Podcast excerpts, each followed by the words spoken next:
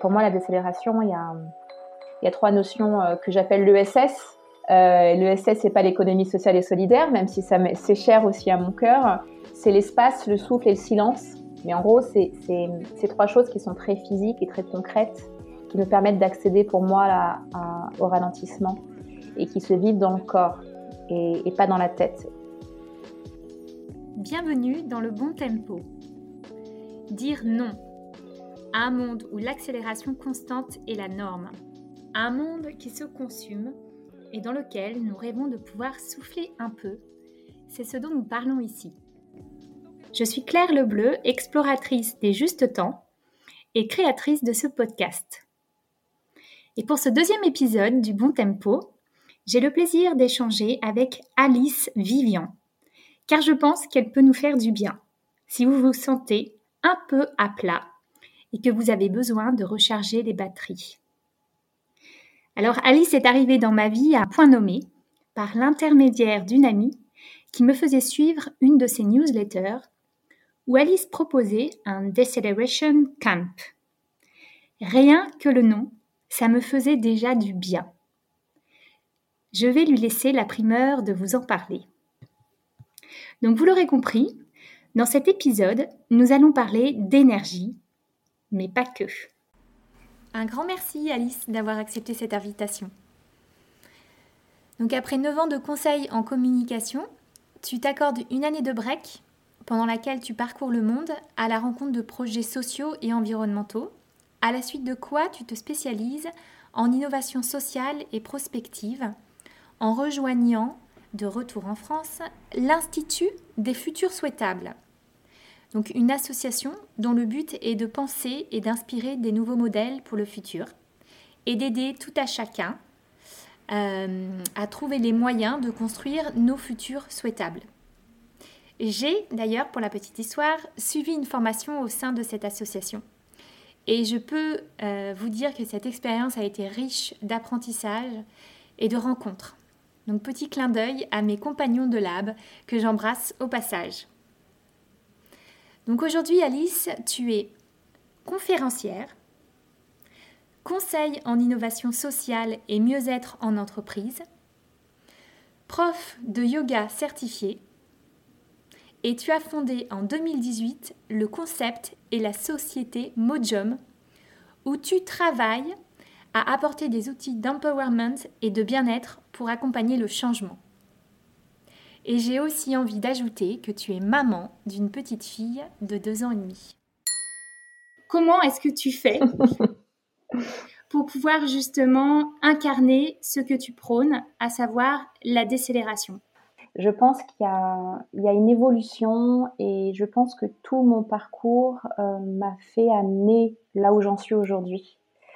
Euh, et dans ce que tu as raconté de mon parcours, il y a quelque chose qui est toujours en fil rouge, qui a été là et qui est encore, qui est ce besoin d'alignement, en fait, cette, recherche de sens, cette volonté ou ce besoin de vivre moi-même euh, la décélération. Et quand je suis partie faire mon tour du monde, j'ai passé deux mois en Inde. J'en ai profité pour faire un petit tour dans un ashram, pour avoir euh, cette expérience de, vie plus spirituelle. Et j'ai découvert vraiment le yoga, c'est-à-dire le yoga traditionnel indien euh, qui a 3000 ans, qui parle de connexion entre corps et l'esprit, de connexion entre soi et le vivant, euh, de connexion entre soi et l'autre. Et en fait, ça a été pour moi une révélation c'est peut-être ça qui me manquait. C'est peut-être ça qui a fait que j'étais dans mon hyperactivité, euh, à, euh, à, vouloir faire euh, plein de choses très vite. et c'est des choses très concrètes qui nous aident à décélérer. Donc le yoga m'aide aujourd'hui. Et puis, je crois que c'est aussi accepter qu'il il faut du temps pour euh, transformer des choses, qu'il faut du temps soi-même pour découvrir des choses sur soi, qu'il faut du temps euh, pour prendre conscience, pour mettre en place, pour... Euh, ça fait trois ans que j'accompagne les gens et les organisations dans cette transformation. Et c'est là aussi où j'ai pu expérimenter des techniques, des méthodes, voir à quel point le fait de reconnecter le corps et l'esprit était un déclic pour les gens. Et donc, c'est ça qui m'a conforté dans des intuitions peut-être que j'avais pour en faire vraiment des, des méthodes à appliquer aujourd'hui. Un de mes dadas aussi, c'est les neurosciences. On a dans les neurosciences l'explication de cette connexion entre le corps et l'esprit, de ce dialogue intérieur qui, euh, moi, me fascine et je pense qu'on est au tout début des découvertes des neurosciences. Tu peux faire beaucoup de choses à partir du moment où tu es aligné. Ça veut dire que tu fais ce qui te tient à cœur avec tes tripes. Ça veut dire que le mental est au service de, ta mission aussi. Je pense que l'énergie, tu l'as. En fait, voilà. Et, et, dans des moments où on se désaxe, ça veut dire qu'on n'est peut-être pas dans le bon métier, qu'on n'est peut-être pas dans le bon environnement, avec les bonnes personnes, qu'on n'est peut-être pas dans notre authenticité. Je crois que c'est là qu'on s'épuise. Et comment en es-tu arrivée à créer Mojam Ça prend du temps, ça mûrit un peu comme, comme dans la nature. Il y, a, y a pas mal de choses qui sédimentent sous la terre et puis tout d'un coup, euh, ça, apparaît de façon assez claire. J'ai créé Mojo en, en 2017. Pendant cinq ans, j'ai accompagné et j'ai partagé l'action d'acteurs du changement. J'ai eu la chance d'être dans, cet environnement absolument génial de, l'Institut des futurs souhaitables où euh, des gens optimistes, positifs, chacun dans leur domaine sont en train de réinventer les modèles que ce soit l'éducation, l'agriculture, l'entreprise. C'était absolument passionnant d'être plongé euh, dans ce monde de la réinvention. J'ai vraiment adoré ça. Mais il s'est passé quelque chose pendant ces cinq ans, ou en tout cas les trois dernières années, où je me suis sentie un petit peu en dichotomie, un petit peu découpée en deux un peu schizophrène, pour la simple raison que la semaine où je travaillais à l'Institut des futurs souhaitables à imaginer ce monde de demain, mais j'étais beaucoup dans la tête. Et le week-end, je suis devenue professeure de yoga, puisque ayant découvert le yoga dans mon tour du monde, ça m'a tellement, euh, moi, transformée que j'ai senti que je devais le transmettre. C'était comme une urgence de partager ce secret avec d'autres je suis devenue professeure de yoga et donc le, week-end, j'étais euh, sur un tapis à aider les gens à se reconnecter au cœur et au corps. Et tout d'un coup, j'ai senti qu'il y avait une espèce de dichotomie entre ce que je faisais la semaine dans la tête et ce que je faisais le week-end dans le corps. Alors qu'en fait, pour moi, la solution, elle était dans la réunion des deux.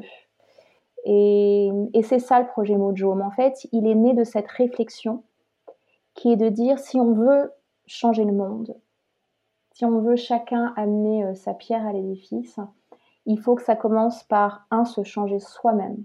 Je crois que le changement individuel est nécessaire, la prise de conscience individuelle est nécessaire et la transformation individuelle est nécessaire au changement collectif. On peut avoir tous les outils du monde, si déjà euh, soi-même on, ne s'éveille pas, je pense que c'est difficile d'amener le changement. Et la deuxième chose qui m'a motivée à monter Mojo, c'est L'observation pendant ces cinq années à côtoyer, accompagner, animer un réseau d'entrepreneurs sociaux. Il y a à peu près une personne sur deux qui s'épuisait. Et donc ma deuxième réflexion était de dire il faut trouver des moyens pour outiller ces acteurs du changement qui ont des causes justes, qui ont, euh, qui ont des outils, qui ont des choses fantastiques, mais qui sont en train de s'oublier au service de la cause, Aujourd'hui, j'ai vraiment l'impression qu'on ne sait pas ralentir. On a du mal justement à être à l'écoute de son corps. Exactement. Quels sont tes conseils pour remplir notre réservoir à énergie? En fait, il y, a, trois sujets qui pour moi sont clés pour se préserver. Ces trois sujets euh, qui forment ce que j'appelle le triangle magique. Il y a d'abord le sujet du temps. C'est pas juste on va dire, mieux gérer son temps de façon quantitative. Alors bien sûr, il y a des outils de gestion du temps. Mais moi, ce qui m'intéresse, c'est d'aller aider les gens à changer de regard sur le temps, effectivement à décélérer, à sortir d'un rapport au temps qui est quantitatif, où je remplis un planning, où je cours, où j'essaye d'en mettre toujours plus pour être plus efficace et plus performant, parce que c'est comme ça qu'on a été éduqué, d'être dans la performance. Donc pour moi, il y, a, un vrai sujet qui cristallise énormément de, problématiques aujourd'hui et de souffrances, qui est ce rapport au temps. Très lié à cette question du temps, il y a un deuxième sujet qui est la gestion du stress. Et j'ai été, je vais dire, choquée, même, même si je m'en doutais un petit peu, de voir à quel point il y avait de la souffrance aujourd'hui dans nos vies, mais notamment dans le monde du travail, à quel point le stress était présent Aujourd'hui, on sait qu'il y a une personne sur deux qui est stressée et anxieux au travail, une personne sur quatre, hein, selon les dernières études, qui est en état qu'on appelle d'hyperstress. L'hyperstress, c'est un état dans lequel je mets en danger ma santé physique ou psychologique, qui, vont, qui mène pour beaucoup, hein, on parle de plusieurs millions de personnes en burn-out. Donc gérer le stress, c'est d'abord prendre soin de sa santé c'est aussi une façon d'être à son plein potentiel. Quelqu'un qui est sous stress n'est pas concentré, n'est pas créatif, n'est pas résilient, n'est pas agile. Tous ces mots qu'on entend dans les entreprises, toutes ces injonctions d'être euh, d'être optimiste, résilient, collaboratif, mais quelqu'un qui est sous stress, qui est en mauvaise santé ne pourra pas être dans cet état. Et dans ce triangle, le, la troisième pierre angulaire. Le troisième sujet qui est souvent beaucoup moins adressé, et c'est ton sujet-là, c'est la question de la gestion de l'énergie. le burn-out, c'est bien que la batterie est à zéro. C'est même pas que la batterie est à zéro, c'est qu'elle est peut-être même à moins 15. Ça veut dire qu'on a épuisé nos ressources, on a tiré, tiré, tiré sur les ressources. Donc il y a un sujet d'éducation, de sensibilisation, de formation à comment je préserve mon énergie dans le temps, comment j'apprends à ne pas perdre d'énergie, comment j'apprends à la, la, fortifier, la démultiplier, parce que oui, ça se démultiplie. Euh, donc tous ces sujets qu'on ne nous apprend pas à l'école, qu'on ne nous apprend pas dans le monde de l'entreprise, ils sont essentiels. La clé d'entrée, c'est le corps. Je pense que c'est important de comprendre aussi euh, d'où vient cette méthode, elle vient de, l'observation que j'ai fait euh, dans mes différentes expériences et, aussi dans ce que moi-même j'ai vécu dans mon corps et dans mes cellules euh, d'épuisement parce que j'étais passionnée par la cause et j'avais envie de changer le monde et, comme tout le monde et, je, pense que quand on a cette flamme et cette passion euh, quand on est dans des profils de gens hyperactifs euh, euh, à potentiel multiple, on se brûle très très facilement. Et, moi-même, je suis passée très près à plusieurs moments de ma vie et j'ai et je me suis guérie avec des méthodes de yoga, des méthodes qui passaient par le corps. Et si je suis aussi convaincue de, de ces méthodes aujourd'hui, c'est parce que moi-même, j'ai traversé ça et c'est le corps qui m'a sauvée. Je suis vraiment curieuse que tu m'en dises un petit peu plus sur cette notion d'intelligence somatique et pas la pratiquer uniquement le week-end comme tu le dis. voilà. Mais vraiment de, de l'intégrer en fait euh, au quotidien. Ouais, de l'intégrer. Moi, c'est ça qui m'intéresse, hein, c'est que c'est que tout ça se transforme dans des choses très concrètes à faire au quotidien. C'est intéressant de se plonger deux minutes dans la, théorie des intelligences multiples. Howard Gardner est, un des premiers euh, scientifiques américains dans les années 80 à avoir parlé de nos intelligences multiples, en disant que notre société, moderne, favoriser, former ou formater certains types d'intelligence que sont l'intelligence euh, mathématique logique et linguistique. Pour la faire simple, quand on faisait un test de quotient intellectuel il y a 20 ans, c'est à peu près ce qu'on testait. Quelqu'un était intelligent parce qu'il raisonnait vite, il était bon en maths ou parce qu'il maniait bien la langue. Pendant des années, on a euh, jugé, tester les gens sur ce type d'intelligence et on s'est euh, forgé dessus. Ça veut dire que le monde du travail a, énormément valorisé ce, type d'intelligence. Après, ce que dit Howard Garner, c'est qu'on a plein d'autres types d'intelligence qui ne sont absolument pas exploités, valorisés, développés et pourtant qui font partie de nous il en parle, donc il parle de sept intelligences et puis quelques années après, il, parle de neuf types d'intelligence. Et dans ces intelligences, il va parler de l'intelligence intrapersonnelle et interpersonnelle, qui pour moi est fondamentale, qui rejoint tout ce mouvement d'intelligence émotionnelle. Hein. Intrapersonnel, c'est cette capacité à euh, se comprendre soi, à travailler sur soi. Qu'est-ce qui se passe en moi? Pourquoi je réagis comme ça? Euh, Plus j'apprends à me connaître et plus je suis en capacité de progresser. Et l'interpersonnel, c'est ma relation à l'autre. Donc on est dans une forme d'intelligence émotionnelle. Après, il parle de l'intelligence musicale, par exemple, rythmique, qui est aussi euh, essentielle. Il va parler de l'intelligence aussi spirituelle et de l'intelligence qui est notre lien à la nature, alors qui a été un petit peu plus controversé, mais en tout cas qui est intéressant, qui est dire cette communication, cette connexion à la nature, c'est aussi une forme d'intelligence. Et une autre forme d'intelligence, et c'est celle-là que moi je creuse parce que je trouve qu'elle est absolument pas exploitée, c'est l'intelligence qu'il appelle corporelle ou kinesthésique. Cette forme d'intelligence, on va dire que certaines personnes vont la développer énormément. Je pense aux sportifs, aux danseurs, à des gens qui font, voilà, ce, qui font de leur métier, on va dire, une activité liée vraiment au corps directement.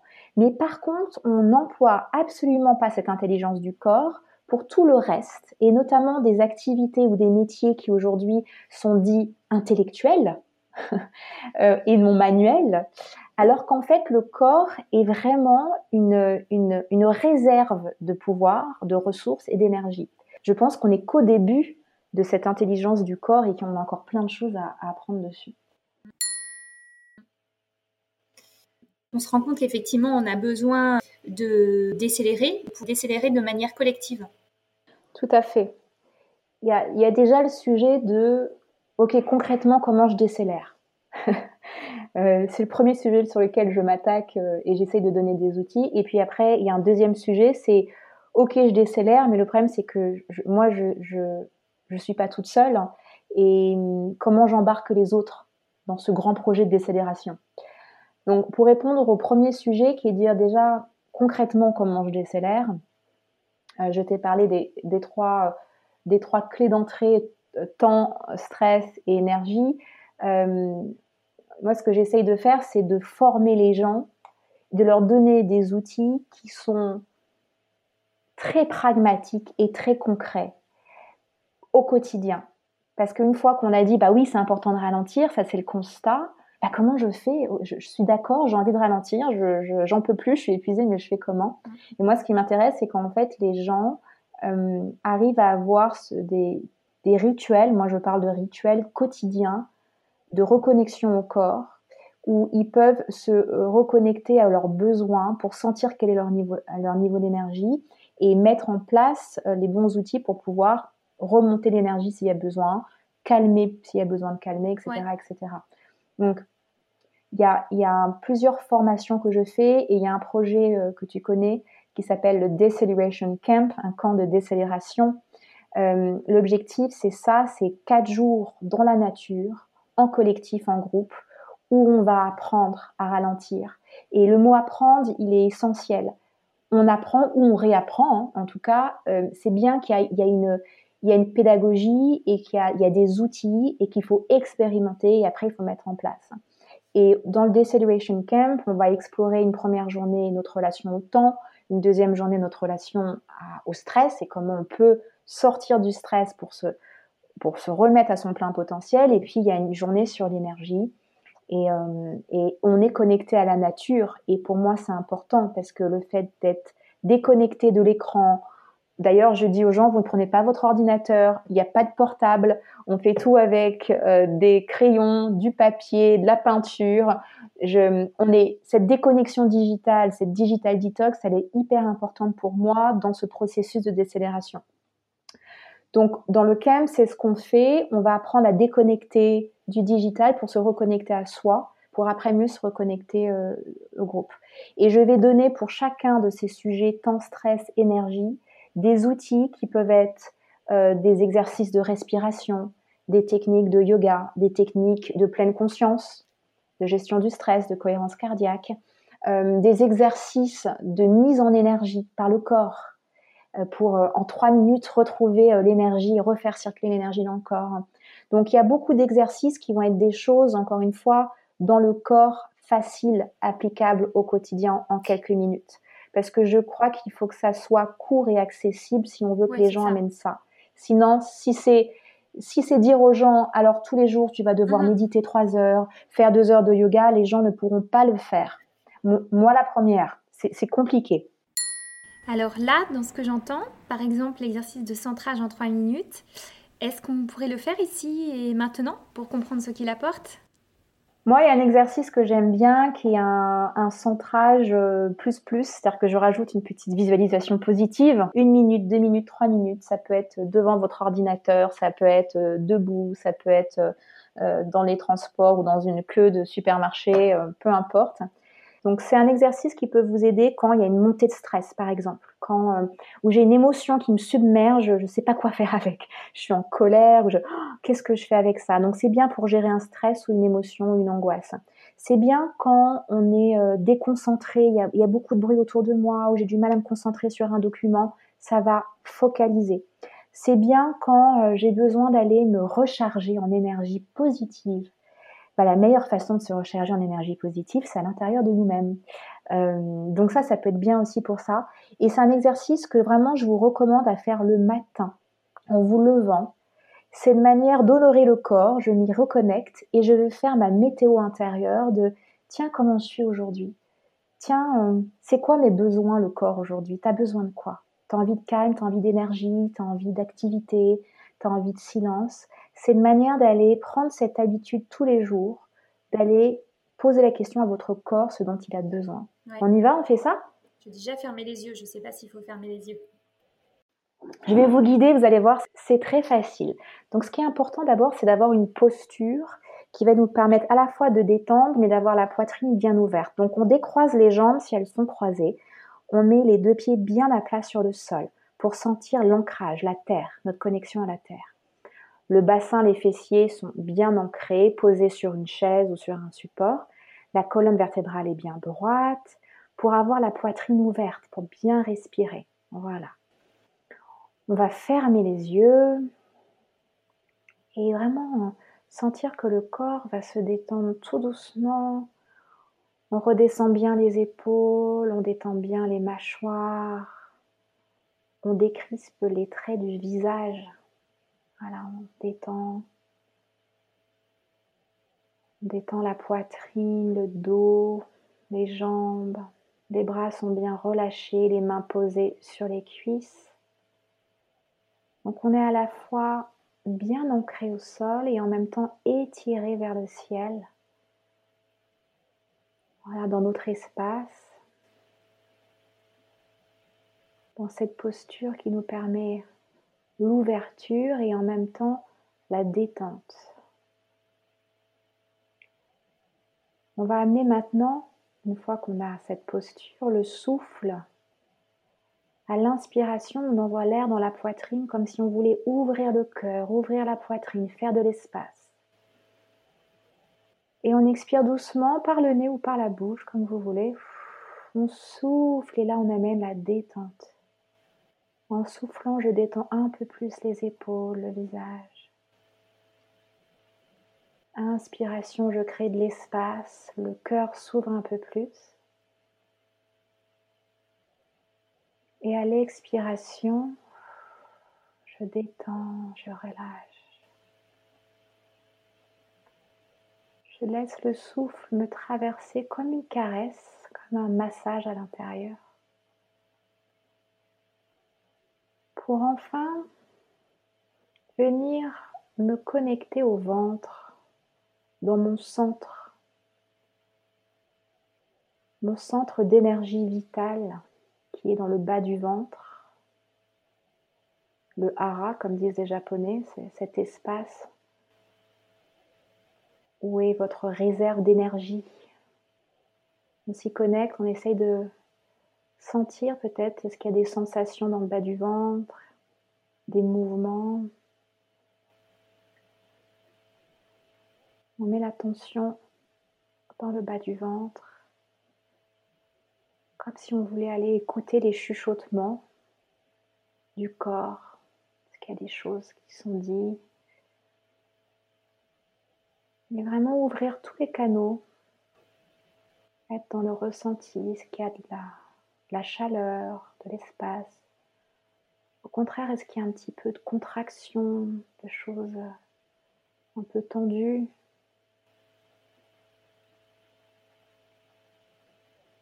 Qu'est-ce qui est présent là maintenant? Qu'est-ce qui est présent dans le ventre? Qu'est-ce qui est présent dans le cœur? Est-ce que le cœur est fermé, ouvert? Est-ce que je respire amplement ou est-ce que le souffle est un peu coupé?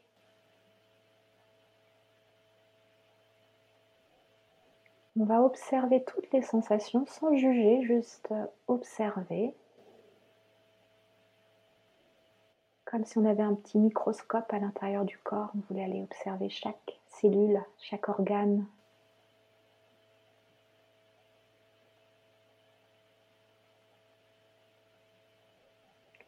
Et après cette petite méditation intérieure, ce petit scan intérieur, toujours les yeux fermés, je vous invite à, penser à quelque chose qui vous fait sourire, qui vous fait du bien, une image des gens que vous aimez, quelque chose que vous aimez faire. Pensez à quelque chose qui vous fait du bien. Peut-être un léger sourire sur les lèvres.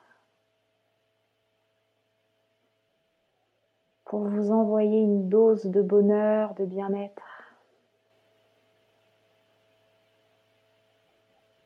Et à chaque respiration, vous envoyez ce bien-être dans toutes les cellules du corps.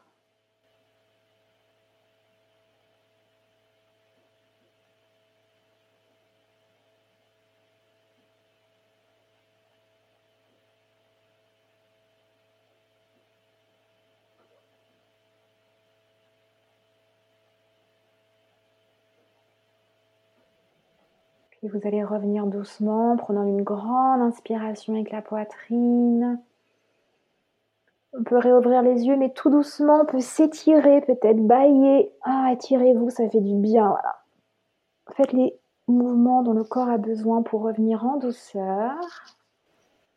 Et on peut réouvrir les yeux. Voilà pour ce petit exercice de centrage avec une visualisation positive. Donc vous avez vu, c'est euh, court. Ça peut être juste une minute, deux minutes, trois minutes. Ce qui est important, c'est je me connecte au corps, je suis dans cette posture d'ouverture, il y a la respiration qui va venir amener la détente. J'observe tout ce qui est là.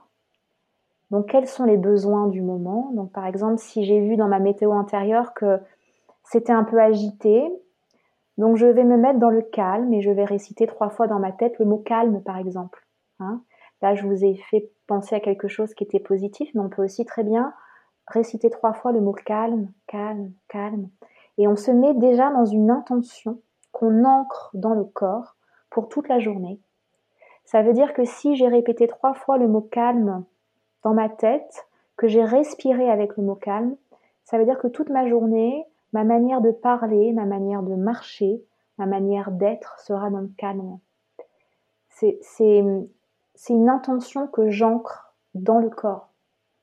Et voilà, ça, ça fait partie des petites techniques qui euh, amènent en fait une transformation très importante parce que là, je ne sais pas comment, euh, comment tout le monde va être, mais il suffit des fois de trois minutes pour que le stress redescende, le calme arrive et qu'on soit dans une présence à soi qui est beaucoup plus forte, mais aussi une présence à l'autre. Ça veut dire qu'après trois minutes de centrage, si vous rentrez dans une pièce, votre énergie ne sera pas du tout la même.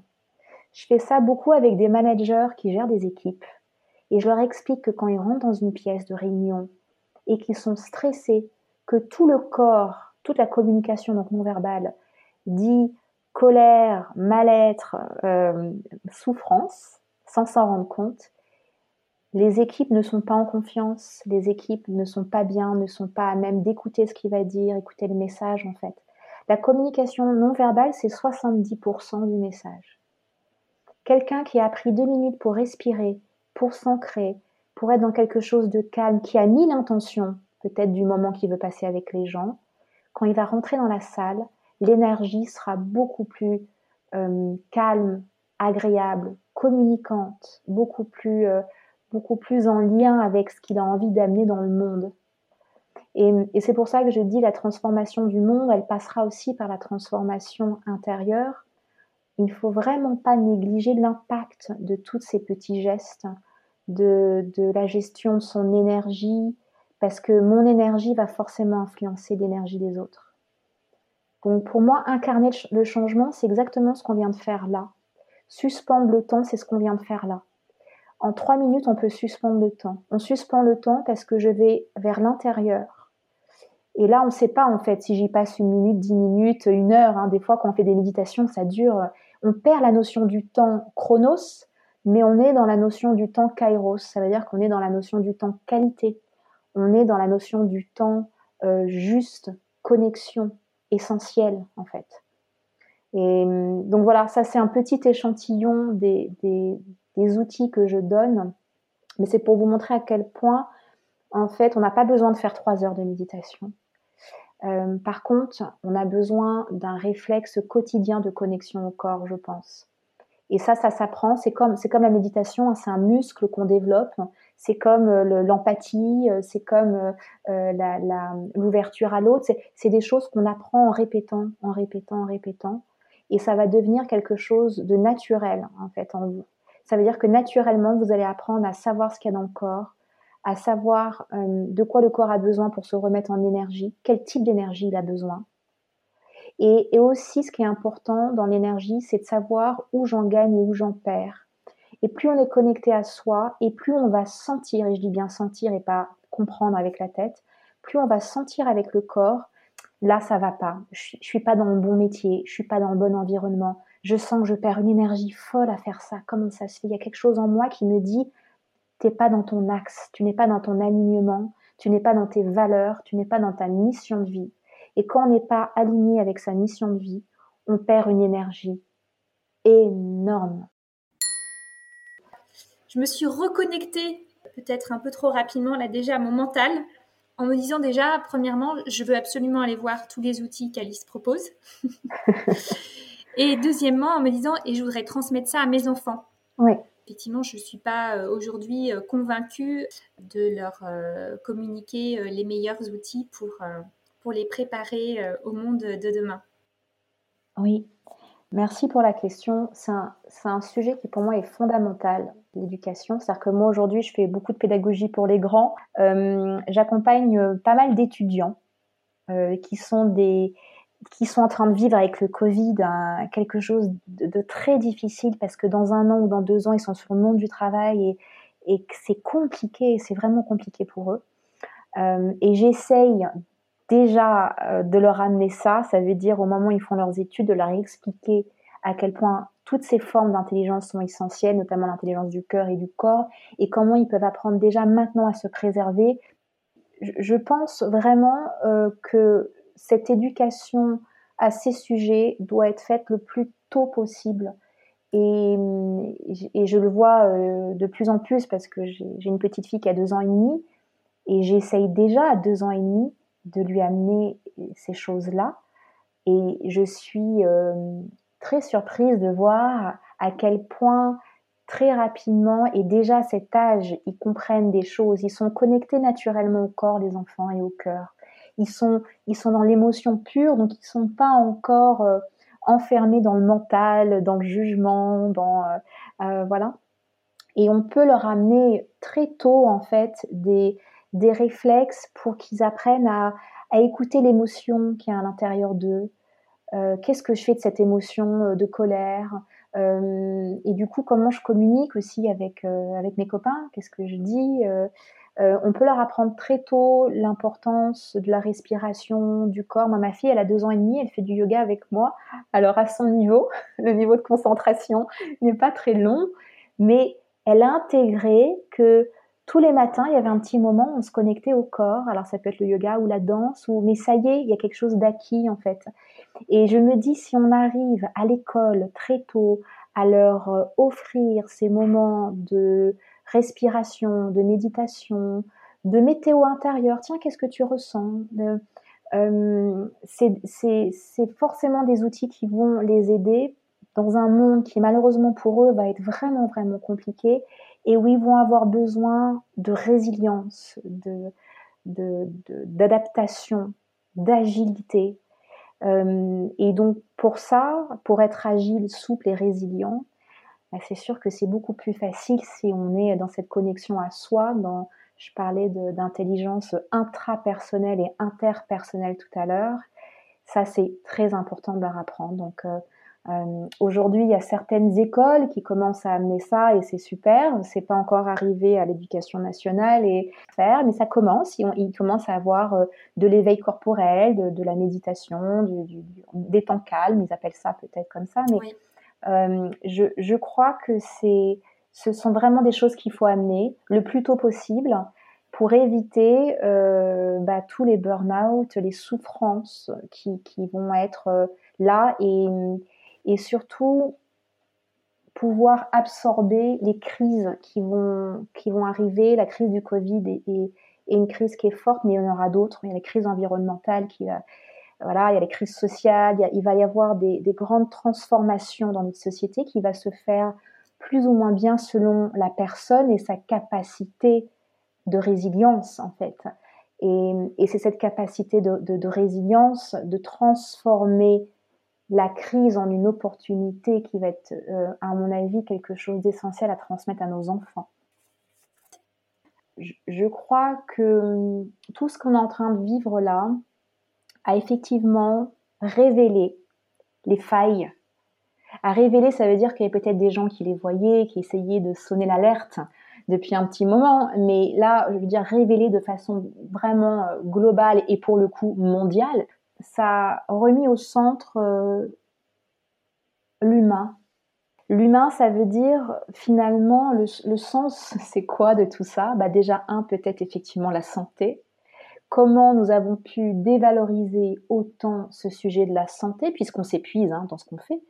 Euh, et puis parce qu'on sous-paye les soignants et, des gens qui sont là pour nous maintenir en vie moi, c'est quelque chose qui m'a toujours euh, interloqué. Je me dis, mais comment on peut valoriser des métiers qui sont des métiers de destruction et, sous-valoriser des métiers qui sont des métiers de vie? Moi, ce que je vois, c'est ça, c'est qu'on a revalorisé ce qui est pour moi fondamental, qui est dans l'énergie de vie, qui est la santé et le prendre soin. Je parle beaucoup de, philosophie, de pratique du care euh, dans le monde de l'organisation. Le care qui est prendre soin, mais qui est aussi to care about. Ça veut dire je, je me sens concernée. Et le care, c'est les deux, les deux notions qu'il y a en anglais. C'est je me sens concernée par ce qui se passe dans l'environnement, je me sens concernée par ce qui se passe dans le monde. Il y a, je, je sors du déni, je sors de l'individualisme, je me sens concernée par l'autre. Et du care dans le deuxième sens, le, le sens du prendre soin qui est, je pense, la stratégie à mener pour les organisations et globalement la stratégie à mener pour la grande organisation qui est notre société, qui est de remettre au centre, je prends soin. Et pour prendre soin, il faut commencer par prendre soin de soi pour avoir l'énergie de prendre soin des autres. Il ne suffit pas de dire oui, on prend soin de nous, il faut que chacun arrive à, à le faire concrètement. Il faut que les managers arrivent à concrètement prendre soin de leurs équipes, que les directeurs prennent soin euh, il faut que nous prenions soin globalement du lien social de l'autre si on ne veut pas sombrer euh, dans le côté obscur de la force, parce que c'est un petit peu ce qui est en train de se jouer dans, cette, dans ce changement de paradigme. Il y a le côté euh, obscur qui va être la violence, qui va être l'exclusion, qui va être le racisme, qui va être... Et puis il y a le côté et j'espère qu'on va, ça va pencher de ce côté de la balance. Il y a le côté de la lumière où il va y avoir un éveil des consciences. Et j'espère que ça va être aussi un, regain de solidarité, euh, de, connexion à ce qui est juste, à ce qui est essentiel. Voilà. Prenez soin de vous pour qu'on puisse euh, collectivement prendre soin des autres et de la planète. Quel est le livre ou la personne qui t'inspire, euh, que tu auras envie de partager? Alors là, parce que c'est très, euh, c'est très dans actuel en fait, c'est parce que je suis en train de travailler avec cette personne. Euh, juste peut-être euh, conseiller. Alors je ne veux même pas dire un livre, j'ai envie de dire tous les livres de quelqu'un qui s'appelle Satish Kumar. Mm. qui, qui, qui, qui, dirige le Schumacher College, dont je te parlais tout à l'heure, qui est en Angleterre, qui est une école, un, un, centre d'apprentissage dans la nature anglaise, au milieu des arbres, qui est un endroit absolument fabuleux, qui a eu cette intelligence de réunir dans son enseignement des thématiques qui sont les thématiques de l'écologie, notamment l'écologie profonde, les thématiques des nouvelles formes d'économie et les thématiques de la spiritualité. Et donc Satish Kumar, est, qui est un, pour moi un grand sage, voilà, euh, indien, qui, qui, toute sa vie a essayé d'amener euh, ces sujets de reconnexion vivant, d'écologie, d'écologie intérieure, euh, et, et, et, pour moi une source d'inspiration incroyable. Euh, et vraiment, je vous invite à aller voir euh, le Schumacher Collège. Il y a en ce moment d'ailleurs une formation en ligne euh, du Schumacher Collège. Allez voir les livres de, Satish Kumar parce que ça, son histoire et son parcours est, est fantastique. Chaque parole, on les boit euh, euh, goulûment tellement c'est inspirant, c'est plein d'espoir et, et, ça part de, de voilà de l'importance de se reconnecter au vivant, à l'extérieur, à l'intérieur et, c'est quelqu'un plein de lumière. Euh, si vous avez la chance de le voir en conférence, euh, il faut y aller. Voilà. Donc, euh, je vous recommande d'aller d'aller vous inspirer auprès de Satish. Et pour complément d'inspiration, je crois savoir que tu écris un livre dans lequel nous aurons plaisir à découvrir donc les outils quotidiens que tu pratiques et que tu partages pour notre plus grand bien. Merci beaucoup Alice. Cet épisode est terminé. J'espère qu'il vous aura été utile. J'avais simplement envie de partager mes découvertes et les sujets qui me font du bien, en espérant que ce soit également le cas pour vous. En tout cas, n'hésitez pas à me faire part de vos retours et à me dire ce que vous en avez pensé, si cela vous a été utile et à défaut pourquoi. Et je suis aussi tout oui si vous souhaitez que j'aborde d'autres sujets et solutions pour nous aider à faire du temps notre allié. Et si vous souhaitez me soutenir, la meilleure façon de le faire est de faire circuler cet épisode et de me mettre 5 étoiles dans votre application. Et pour être au courant des prochains épisodes, je vous invite à vous abonner au podcast Le Bon Tempo. Ce dernier est publié tous les 15 jours environ.